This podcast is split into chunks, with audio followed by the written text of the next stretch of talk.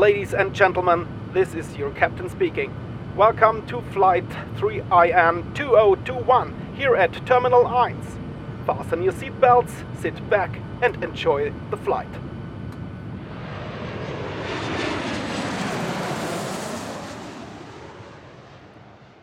Hallo und willkommen an Bord hier bei uns am Terminal 1. Ich bin Stefanie und ich werde das heutige Interview moderieren. In unserer letzten Folge, da sind wir ja metaphorisch gesprochen nach Namibia und in die USA geflogen und haben uns über unsere eigenen Auslandsaufenthalte während des Studiums unterhalten. Das war ja so unsere Einführung in das große Thema Auslandssemester. Ja, und heute peilen wir in diesem Sinne ein ganz besonderes Ziel an. Wir wollen nämlich nach Jordanien fliegen.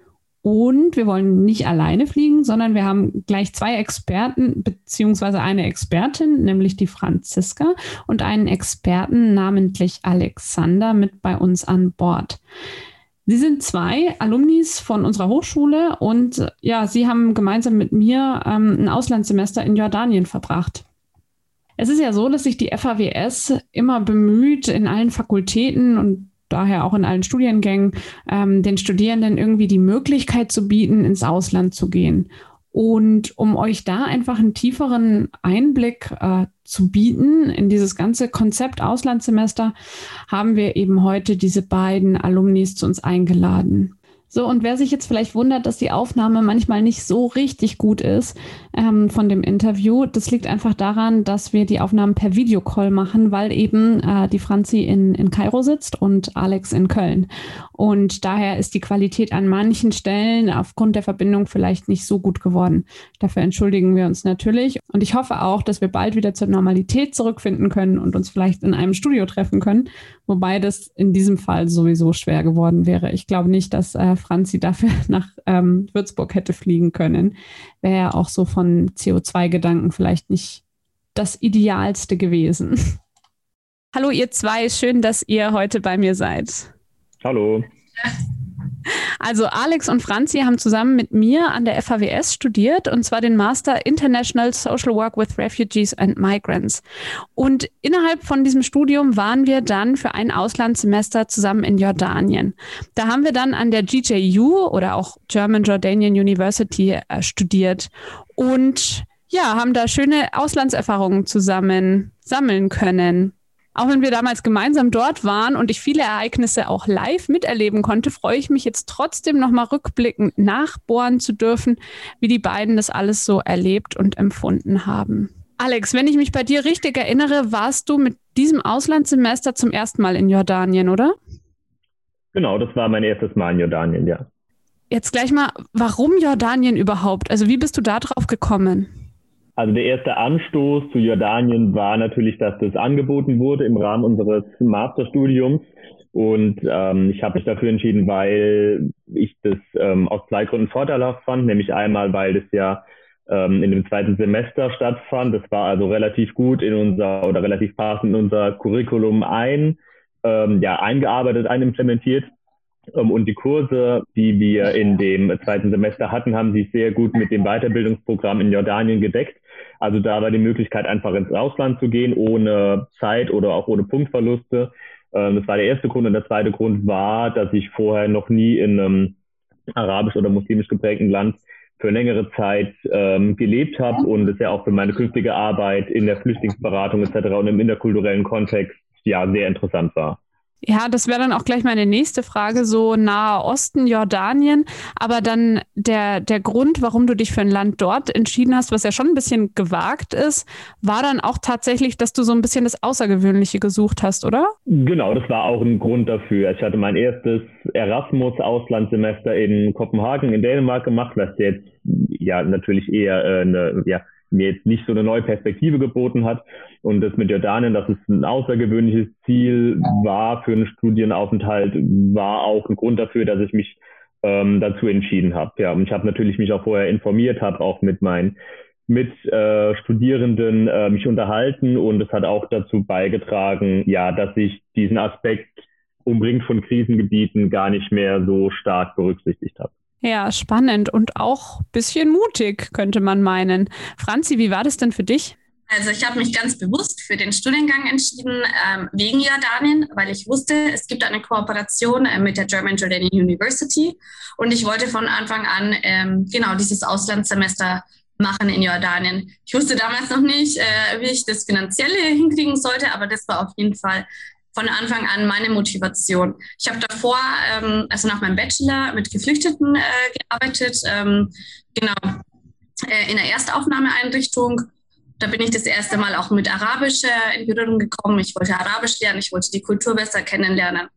Und deswegen habe ich mich, ähm, genau, habe ich mich ja dafür entschieden. Und äh, als du dann da warst, warst du happy mit der Entscheidung oder war alles ganz anders als gedacht? Ja, ich glaube, rückblickend war das wirklich ähm, eine der besten Zeiten meines Lebens. Also ich äh, bereue es überhaupt nicht. Äh, ich habe wahnsinnig viel gelernt. Es war natürlich auch sehr anstrengend äh, mitunter, aber es war auf jeden Fall eine sehr, sehr, sehr schöne Entscheidung, die ich auf gar keinen Fall bereue. Jetzt hast du gerade auch noch gesagt, äh, finanziell wusstest du es am Anfang gar nicht. Das heißt, du hast angefangen, das zu planen, obwohl dir noch gar nicht bewusst war, kannst du das finanziell stemmen? Genau. Ich wusste ähm, nicht genau, wie die Lebenshaltungskosten sind in Jordanien. Die sind ja doch relativ hoch. Ähm, genau, habe ich dann auch in den, in den Recherchen erfahren. Ähm, das heißt, ich war da schon auf ein Stipendium angewiesen. Und das hast du aber dann, wenn ich mich richtig erinnere, auch bekommen, ne? Genau, ähm, das war, es gab ähm, ein Stipendium von Erasmus und ähm, ich hatte Glück, ich hatte ähm, damals die Chance mit Erasmus Plus ins Ausland zu gehen und muss auch sagen, dass es ohne dieses Stipendium auch gar nicht möglich gewesen wäre. Also da war ich auch sehr froh. Das war damals vom DAAD genau angeboten und ja, das war schon wirklich gut, dass es da einfach diese Unterstützung gab, wobei es äh, wir da alle ja gute Unterstützung erhalten haben. Mhm. Ja, ja, wir haben alle Glück gehabt. Du warst ja Nee, zum ersten Mal, doch auch zum ersten Mal in Jordanien. Du warst davor schon mal in Israel slash Palästina, richtig? Genau, ich war drei Monate, nee, zweieinhalb Monate so ein bisschen. Wie war das denn dann in Jordanien für dich jetzt speziell als Frau? Also in so einem stark muslimisch geprägten Land, das ja doch recht patriarchalisch geprägt ist. Also ich denke, ähm, es ist immer wichtig, sich in einem äh, neuen Land anzupassen. So war das auch in Jordanien. Also das heißt, es war schon wichtig, dass man jetzt nicht in Hot, äh, Hotpants und äh, Trägertop ähm, tatsächlich in Jordanien auch mit T-Shirt war es manchmal ein bisschen problematisch. Also da war es, glaube ich, schon von Vorteil, dass man einfach Knie und ähm, Ellbogen bedeckt hat, um einfach Diskussionen oder dumme Bemerkungen aus dem Weg zu gehen. Es war nie, also ich habe mich niemals ähm, unsicher gefühlt, das muss ich nach wie vor sagen. Ich bin auch nachts rausgegangen. Ich glaube, da gilt so die, äh, die Regel für jedes Land und für jede Stadt. Wenn man zur falschen Zeit am falschen Ort ist, hat man halt Pech gehabt. Und man sollte definitiv halt dunkle Ecken alleine als Frau meiden und auch als Mann. Ich glaube, das ist egal. Ähm, einfach da halt gucken, es gibt in Jordanien, kannst du super gut mit dem Taxi, mit Uber von A nach B kommen. Ähm, das war kein Problem. Aber natürlich ist es so als Frau, wenn man, äh, gerade wenn man westlich ausschaut, ähm, in der muslimisch geprägten Land, ist es halt, man ist exotisch, man fällt auf und dann ist es halt auch mal so, dass irgendwie ein Spruch kommt von der Seite, ne, dieses sogenannte Catcalling.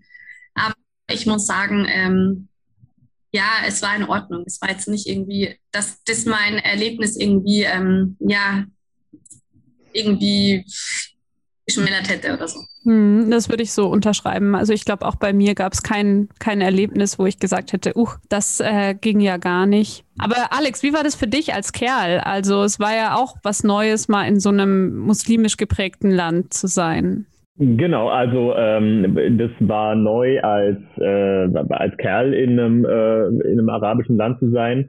Ähm, allerdings es war ja für mich nicht neu als Kerl, sag ich mal, in einer Großstadt zu sein und da ich jetzt Jordanien als nicht, äh Quatsch, Amman als nicht besonders kriminell oder gefährliches, äh, gefährliche Stadt wahrgenommen habe, habe ich mich auch nie unsicher gefühlt auf der Straße, beziehungsweise habe mich eigentlich ja genauso sicher gefühlt, wie ich mich jetzt auch weil ich nicht in Hamburg oder Berlin fühlen würde. Also von daher habe ich eigentlich keinen Unterschied gemerkt. Es war mir aber teilweise schon ein bisschen unangenehm, als Mann bevorzugt zu werden. Also da gibt es gleich am zweiten Tag von unserem Aufenthalt so eine Anekdote, wo wir äh, wo ich mit einer Gruppe von Kommilitoninnen ähm, in einem Gemüseladen einkaufen war. Wir haben uns angestellt zum Bezahlen und ich war der Letzte in der Reihe und meine ganzen äh, weiblichen Kommilitonen hatten dann vor mir eben bezahlt, äh, eine nach der anderen. Und als ich dann dran war, äh, hat mir der Verkäufer, also der männliche Verkäufer, das Geld, äh, mein Geld wieder zurückgestreckt und hat mir noch drei Bananen dazugegeben und mir kumpelhaft auf die Schulter geklopft.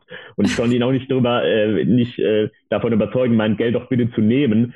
Also solche Sachen, dass man aufgrund seines Geschlechts bevorzugt wird und irgendwie besser gestellt ist und keine dummen Sprüche auf der Straße nachgeworfen bekommt, war mir auch, also das wurde mir erst im Laufe des im Laufe der Zeit bewusst, wo ich dann dachte, ah, hier kann man sich ja super frei bewegen und dann, hm, ja, warum ist es denn so? Ah ja, weil ich halt ein Typ bin. So, aber das, ähm, ja, war mir dann irgendwann äh, war mir dann eher unangenehm, als dass es mir, äh, als dass ich tatsächlich Probleme ähm, damit hatte. Also ein unangenehmes Gefühl, was dir aber auch am Ende was beigebracht hat, oder? Also du hast daraus ja auch so ein bisschen was mitgenommen, sage ich mal, was du wahrscheinlich in einer Großstadt jetzt wie Köln nicht so mitgenommen hättest. Genau, das stimmt. Also das war ein, war ein großer Unterschied und dann am Schluss auch, als ähm, ich das dann auch, auch reflektiert habe, ähm, wie ich mich frei bewege oder warum ich mich frei bewegen kann, natürlich auf jeden Fall ein Punkt, den ich so für mich festgehalten habe, dass ich mich eben ähm, so frei bewegen kann, weil ich ein Mann bin und ähm, das natürlich auch nochmal in Amman einen größeren Unterschied macht, eben wie man sich im öffentlichen Raum bewegt. Hm. Also Privilegien aufgrund vom Geschlecht äh, ist wahrscheinlich etwas, was man eher wahrnimmt, wenn man irgendwie im Ausland ist oder wenn man in einer ähm, Umgebung ist, in der man sich nicht so gut auskennt, weil man es da vielleicht dann, dann mehr wahrnimmt oder eher wahrnimmt. Ja, aber abgesehen von euren Geschlechtern seid ihr beide ja auch sonst sehr unterschiedliche Typen. Ich habe euch ja Gott sei Dank gut kennenlernen können und äh, Alex, du bist ja eher so der ruhige, besonnene Typ und Franzi, du bist ja auch gern mal aufgedreht und wilder unterwegs. Jetzt, was würdet ihr meinen? Wer von euch beiden hatte wohl mit einem größeren Kulturschock zu kämpfen und, und wie seid ihr dann mit diesem Kulturschock umgegangen? Franzi, sag du zuerst. Also ich glaube, dass wir wahrscheinlich beide mit Kulturschocks zu kämpfen hatten erinnere mich tatsächlich noch ganz gut. Also ich habe ja in der WG gewohnt ähm, ne, mit äh, zwei Deutschen und ich war davor ähm, mit einem Syrer in der, in der Wohnung zusammen und das war tatsächlich auch für mich ein Kulturschock, erinnere ich mich gerade.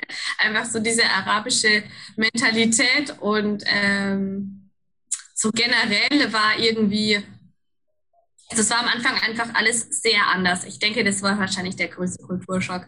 Es war, der ganze Tagesablauf war anders, man konnte nichts planen. Wenn man mal kurz rausgegangen ist, hat es halt einfach viel länger gedauert. Es geht halt nicht, dass man mal kurz irgendwelche Besorgungen macht, mal schnell. Und was ich auch äh, sehr interessant fand und aber auch eine super Bereicherung, das war einfach, dass wir zusammen in der Uni ähm, mit vielen äh, verschiedenen ja mit Leuten aus verschiedenen äh, Ländern äh, zusammengearbeitet haben. Und das war, glaube ich, für mich zwar natürlich ein Kulturschock, weil äh, wir vorher irgendwie hauptsächlich einfach ne, auch mit deutschen Kommilitonen zusammengearbeitet haben und dann hat man doch irgendwie ein ähnliches Bildungssystem auch und man weiß einfach, wie man sich vorbereitet und wie man Sachen erarbeitet.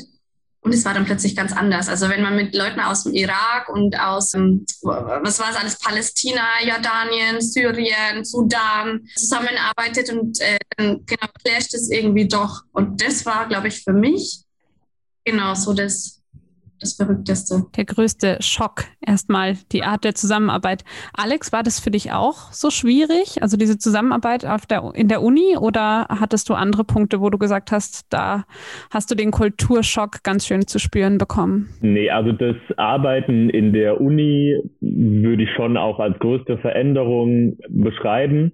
Ähm, weil ich auch wie Franzi ähm, mit zwei Kommilitonen aus Deutschland zusammen gewohnt habe, sprich ich hatte so ein bisschen meine Homebase, wo natürlich der Kulturschock erstmal dann außen vor geblieben ist. Ich hatte auch einen relativ kurzen Weg zur Uni, nämlich nur 10, 15 Minuten mit dem Fuß. Also es war jetzt nicht so, dass ich durch diese fremde Großstadt erst durch musste. Aber äh, ja, so dieses Aufeinandertreffen von unterschiedlichen Lehrmethoden, unterschiedlichen Lernmethoden, auch unterschiedlichem Verständnis von, von Arbeiten, auch unterschiedlichem Verständnis von Gruppenarbeit hat mir vielleicht aufgezeigt, auch dass mein, mein Verstehen davon ein bisschen zu eingefahren ist und äh, auch ein bisschen, ja, manchmal so ein paar bestimmten deutschen Schablonen, sage ich jetzt mal, ähm, gefolgt ist. Und ich mich da auch irgendwie, was den Schulalltag oder den Uni-Alltag äh, anging, nochmal auch irgendwie, ähm, ja, immer mal wieder ein bisschen zurücknehmen musste oder mal innehalten und darüber reflektieren musste. Aber ich würde auch Franzi zustimmen in dem Punkt, dass das der tendenziell ähm, größte Kulturschock war. Was ich auch richtig, richtig äh, heftig fand, war unser Praktikum. Äh, weil wir da, glaube ich, auch alle mit äh, Vorstellungen und Erwartungen rangegangen sind, die absolut geclasht haben mit ähm, mit dem, was wir vielleicht bisher an Praktikumserfahrung kannten. Hm, ja, stimmt. Ich erinnere mich auch, mein Praktikum war eine ganz andere Nummer. Und die Uni war auf jeden Fall anders. Und Franzi hatte ja vorhin auch gesagt, äh, ist ganz witzig, ähm, dass diese, dass man eigentlich keine Planung machen konnte, weil nichts nach Plan gelaufen ist, dass das schwierig für dich war, Franzi. So hätte ich das äh, jetzt gar nicht eingeschätzt bei dir. Ich dachte so, ähm, ohne Plan einfach mal lostingeln wäre eher so dein Ding, aber war auch schwierig für dich. Ja, also ich ähm, generell mag ich es, spontan zu sein und zu planen, aber gerade, ich glaube, gerade in dem Setting, in dem wir uns befanden, äh, befunden haben, mit ähm, ja, sehr durchgetaktet, Praktikum, Uni und dann willst du vielleicht noch was erledigen und dann merkt man plötzlich so, okay, ich will das jetzt mal schnell, schnell machen, was man halt einfach auch so kennt. Ne? Oder bei uns, man hat es ja doch irgendwie in seinem, in seinem Rhythmus drin. Ah, und dann plötzlich merkt man so, okay, es funktioniert nicht, ich muss hier mindestens eine Stunde warten. Ja, dann ähm, merkt man halt einfach erst, ja, dass man halt, äh, also, ne, man ist vielleicht spontan, aber so, so spontan vielleicht doch nicht. Und ich glaube, da, da musste ich mich auf jeden Fall neu programmieren und sagen, okay, gut, ich bin mehr geduldig, ich versuche mich da mehr drauf einzulassen. Genau. Alex, diese Planungsweise, ähm, wie war das für dich? Jemand sagt, ach, lass uns morgen was machen und dann war es halt irgendwie dann doch nicht so oder die und die Uhrzeit trifft man sich und dann irgendwie doch nicht. Hat dich das auch manchmal genervt oder warst du da einfach so, ja, ist schon okay? Ja, ich sag mal so, ich habe ja eine relativ, äh, ein relativ stoisches Grundwesen. Von daher hat mich das jetzt, wenn jemand nicht zur Verabredung gekommen ist oder dergleichen, nicht sonderlich aus der Bahn gehauen. Aber ich muss mich auch schon ähm, schon umstellen, weil ich natürlich auch ja mit einem gewissen Plan dorthin gegangen bin, weil ich hatte ja ein abgeschlossen oder einen bestimmten Zeitrahmen vor mir und dachte, okay, ich möchte Praktikum abhaken, dies, das, jenes, ABC und äh, wurde dann aber auch mit diesem ja Schul Zeit mehr verschulten System konfrontiert, dass mir, obwohl es auf der einen Seite verschulter ist, mir trotzdem nicht diesen Plan gegeben hat, so, sondern man musste trotzdem gucken, wie man sich auch anpassen kann, um trotzdem das ja, Maximum irgendwie aus diesem Semester rauszuziehen. Ähm, aber ich würde sagen, ja, das ist mir aufgrund von meiner Grundkonstellation so, wie ich bin, sondern nämlich eher so ein bisschen entspannt, sage ich mal, äh, mich das jetzt nicht, also mich diese Spontanität oder diese Nichtplanbarkeit von Sachen das hat mich jetzt nicht, nicht überrumpelt oder vor totale, total große Probleme gestellt. Ja, Alex, bei dir kam ja auch noch dazu, dass du in einer Fernbeziehung warst. Ne? Also deine Freundin war weiterhin in Köln und du hast quasi die Koffer gepackt und bist einfach mal für ein paar Monate ins Ausland gegangen. Wie seid ihr beide denn damit klargekommen? War das nicht auch ein schwieriger Punkt? Ja, ich glaube, wenn so gewesen wäre, dass ich einfach die Koffer gepackt hätte und hätte gesagt, okay, ciao, ich bin jetzt mal fünf, fünf Monate äh, in Jordanien, dann ähm, hätte es zu ein paar mehr Problemen geführt. Ähm, aber so hatten wir ja relativ viel Vorlaufzeit. Also ich habe dann am Anfang mal gesagt, dass ich äh, mich dafür interessiere und dass es auch die Möglichkeit gibt, dieses Auslandssemester zu machen. Als es dann feststand, dass auch die Finanzierung klar geht und ähm, ich das dann beschlossen habe, dass ich das auch durchziehen möchte, haben wir eben geguckt, wie, wie wir das zusammen machen können, weil die, also ähm, meine damalige Freundin auch, die auch jetzt immer noch meine Freundin ist, äh, auch Auslandserfahrungen gemacht hat in Lateinamerika und das auch auf jeden Fall supportet hat. Und wir haben es dann einfach zusammengesetzt und haben geguckt, wie wir das praktisch lösen und wie wir ähm, trotzdem zum Beispiel feste Skype-Termine oder feste Telefontermine hatten, also wie als wenn wir jetzt in Deutschland Verabredung hätten. Genau, wir haben dann auch das so geregelt, dass sie mich einmal besucht hat. Wir haben dann auch quasi Urlaub zusammen gemacht in äh, Israel und dann in Jordanien. Dann bin ich an Weihnachten nach Hause geflogen. Also schlussendlich waren diese fünf Monate zerstückelt in drei kürzere Zeiträume. Und ja, ich glaube, dass als sie mich dann besucht hat, war sie auch mit an der Uni. Wir haben quasi das, was ich täglich erlebt habe, auch zusammen erlebt. Und das hat ihr, glaube ich, auch, oder hat uns das Ganze leichter gemacht, weil sie dann auch eine Vorstellung hatte von dem, ja, was ich mache, wenn ich sage, heute gehe ich in die Uni oder heute gehe ich mit meinen Mitbewohnerinnen irgendwie was trinken oder mache dies, das. Genau, und deshalb hat es eigentlich sehr gut funktioniert für uns. Und wenn du jetzt irgendwie ein befreundetes Pärchen hättest, dass sich, wo sich ein Partner überlegen würde, ja, ich gehe ins Ausland und der andere bleibt eben zu Hause ähm, und die sich nicht sicher sind, ob sie das packen können, was würdest du denen jetzt konkret sagen? Also konkret würde ich denen raten, dass sie auf jeden Fall viel darüber sprechen sollen und gucken sollen, dass wenn der eine Partner diesen intrinsischen Wunsch hat und diese Motivation ins Ausland zu gehen, ja, würde ich den beiden raten, das auf jeden Fall irgendwie versuchen, möglich zu machen, wenn natürlich die Beziehung nicht zu sehr darunter leidet, weil ich auch denke, dass das eine Beziehung irgendwo aushalten sollte und weil es ja auch Mittel und Wege gibt, wie man jetzt auch bei mir gesehen hat, das Ganze so zu gestalten, dass es nicht so ist, äh, man sieht und hört fünf Monate gar nichts voneinander. Da gibt es auch viele Möglichkeiten, das irgendwie abzumildern ja, deshalb, wenn eine Partei der Beziehung diesen Wunsch hat, dann ähm, sollte man das, glaube ich, auch als Partner, der dann zu Hause bleibt oder eben als andere Partei ermöglichen, weil ich glaube, Auslandserfahrung, egal in welchem Berufsfeld, immer eine sehr große Bereicherung ist, auch nicht nur für den Lebenslauf, sondern auch für die eigene Entwicklung ein sehr positiver Schub sein kann. Ähm, und deshalb gibt es in meinen Augen oder meiner Erfahrung nach wenige Gründe, die jetzt wirklich ähm, ja, sehr dagegen sprechen, das zumindest als Partnerschaft nicht versuchen zu ermöglichen. Mhm, also, liebe Hörerinnen und Hörer, ihr habt es gehört, es ist keine Mission Impossible, auch wenn man in einer Beziehung ist. Man kann das hinbekommen. Ähm, ja, jetzt würden mich noch so ein paar andere grundlegende Dinge interessieren. Also Jordanien, Landessprache Arabisch. Ich glaube, da hätten auch einfach wahnsinnig viele Leute Respekt und würden sagen, ja, wenn ich da wirklich kein Arabisch spreche oder wenig, dann macht das gar keinen Sinn.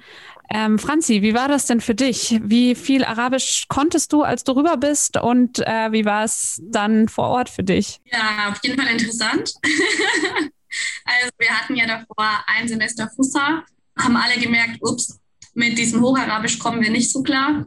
Niemand hat irgendwas verstanden, äh, weil man einfach dort Dialekt spricht und einfach auch nur mit dem Dialekt klarkommt. Ich fand es eigentlich sehr motivierend. Also dadurch, dass wir nicht so viel verstanden haben, mussten wir ähm, auf jeden Fall Arabisch lernen. Es ging, also ich finde, es ging äh, mit Englisch relativ gut. Es gab immer irgendeine Person auf der Straße, die dann schon mal so emergency-mäßig übersetzen konnte. Also das war wirklich erstaunlich.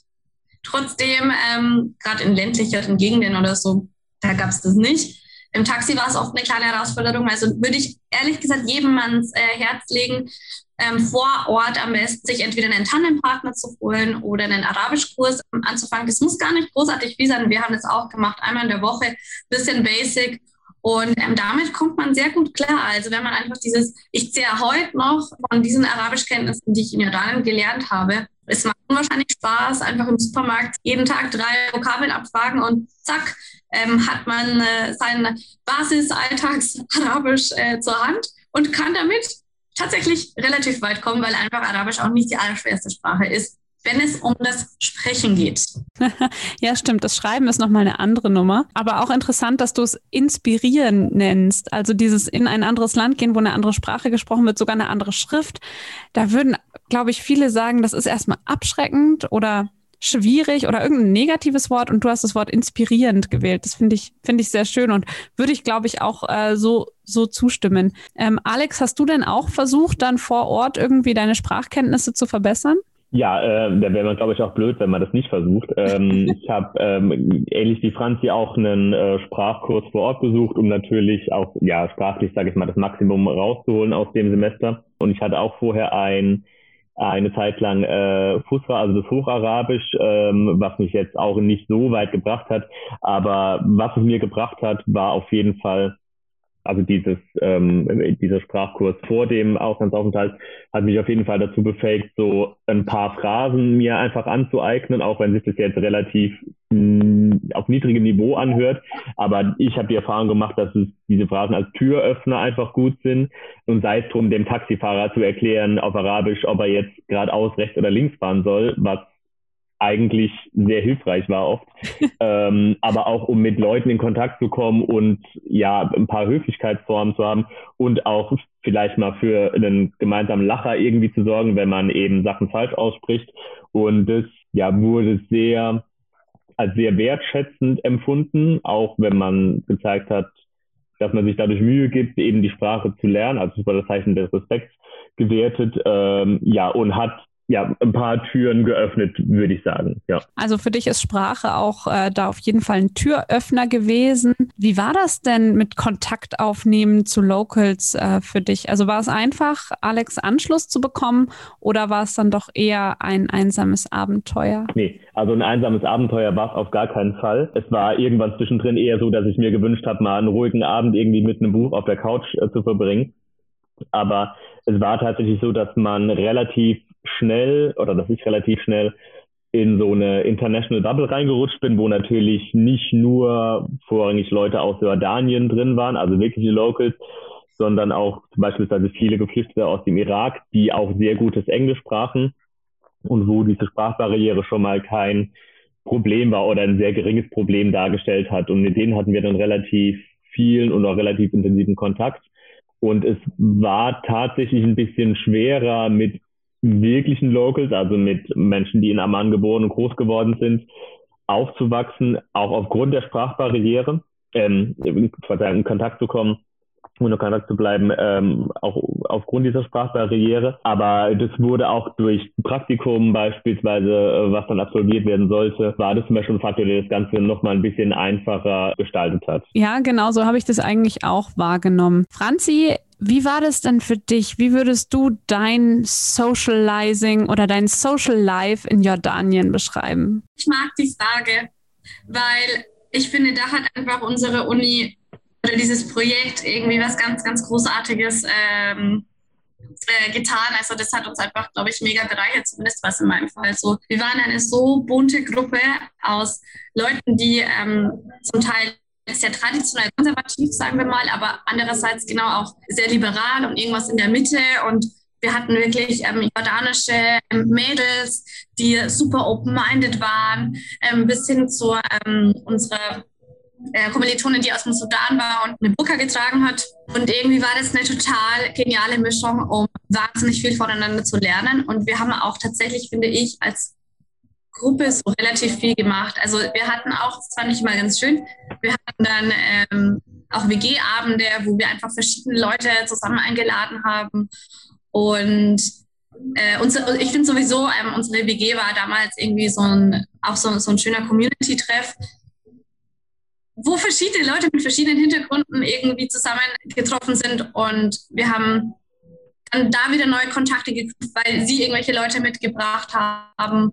Oder man wurde dann da wieder eingeladen. Also ich finde, wir hatten da echt einen, ja, ganz, ganz viel Glück, verschiedene Leute aus verschiedenen äh, äh, arabischen Regionen irgendwie kennenzulernen.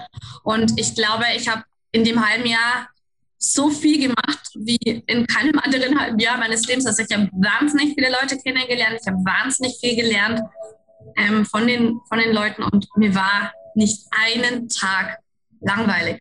Nicht ein einziger Tag. Was finde ich auch sehr nennenswert ist, wir haben ja vorher auch gedacht, oh, jetzt sind wir in Jordanien und so konservativ und wir können nicht feiern gehen und es gibt keinen Alkohol. Was machen wir denn da? Aber ich finde, da ist schon auch äh, zu nennen, ist da ähm, auch abends genügend Möglichkeiten, um mal sich in einer Bar zu treffen und dort ein Bier zu trinken. Ich muss gerade mal überlegen, gab es Bier in Bars? Ja, es gab Bier in Bars. Ja, ja genau. Genau, danke. Ich, äh, manchmal muss ich die Grätsche machen zwischen Kairo und Iran, weil manchmal ist es doch ein bisschen ähnlich. Ja, also wenn man äh, jetzt auch gerade als Hörer oder Hörerin dieses Podcasts den Muizin im Hintergrund singen hört, dann liegt das, wie anfangs schon erwähnt, daran, dass die Franzi in Kairo gerade ist. Und auch das ist ja interessant. Du warst dann eben in Jordanien im Auslandssemester und bist jetzt irgendwie doch wieder in Kairo gelandet. Man könnte also irgendwie den Schluss folgern, dass die arabische oder muslimische Kultur dich gepackt hat oder dich fasziniert hat. Was fasziniert dich denn so sehr? Ja, also ich denke, ähm, allermeisten, wenn ich jetzt Mentalität sage, erkläre ich natürlich, was ich mit Mentalität meine. Es ist wirklich komplett anders als die, das soziale Leben ist komplett anders als in Deutschland. Das heißt, hier sind die Leute wesentlich herzlicher, offener. Man hat das Gefühl, man wird hier einfach von der Community viel mehr unterstützt und äh, schneller aufgenommen. Das finde ich, vermisse ich schon äh, zum Teil in Deutschland. Also es dauert sehr lange, bis man ähm, Freundschaften passt. Natürlich, die Freundschaften sind sehr tief in Deutschland.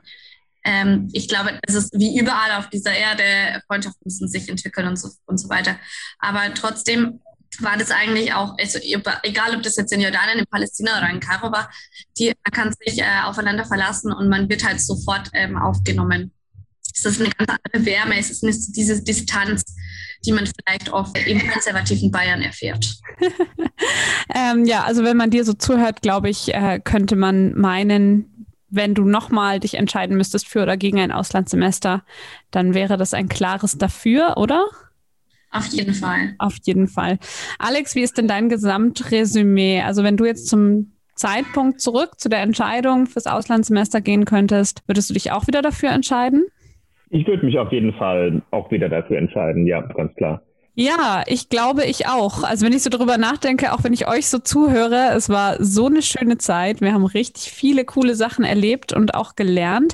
Ich hoffe, wir konnten das jetzt ähm, unseren Hörern und Hörerinnen ein bisschen näher bringen und vielleicht haben wir den einen oder anderen auch inspiriert oder fasziniert, sich mal die arabische Welt näher anzugucken oder auch unseren MRM-Studiengang. Also MRM ist die Abkürzung für den Studiengang International Social Work with Refugees and Migrants hier von der FHWS oder auch, ähm, falls ihr euch interessiert für die GJU, für die GJU, die German Jordanian University.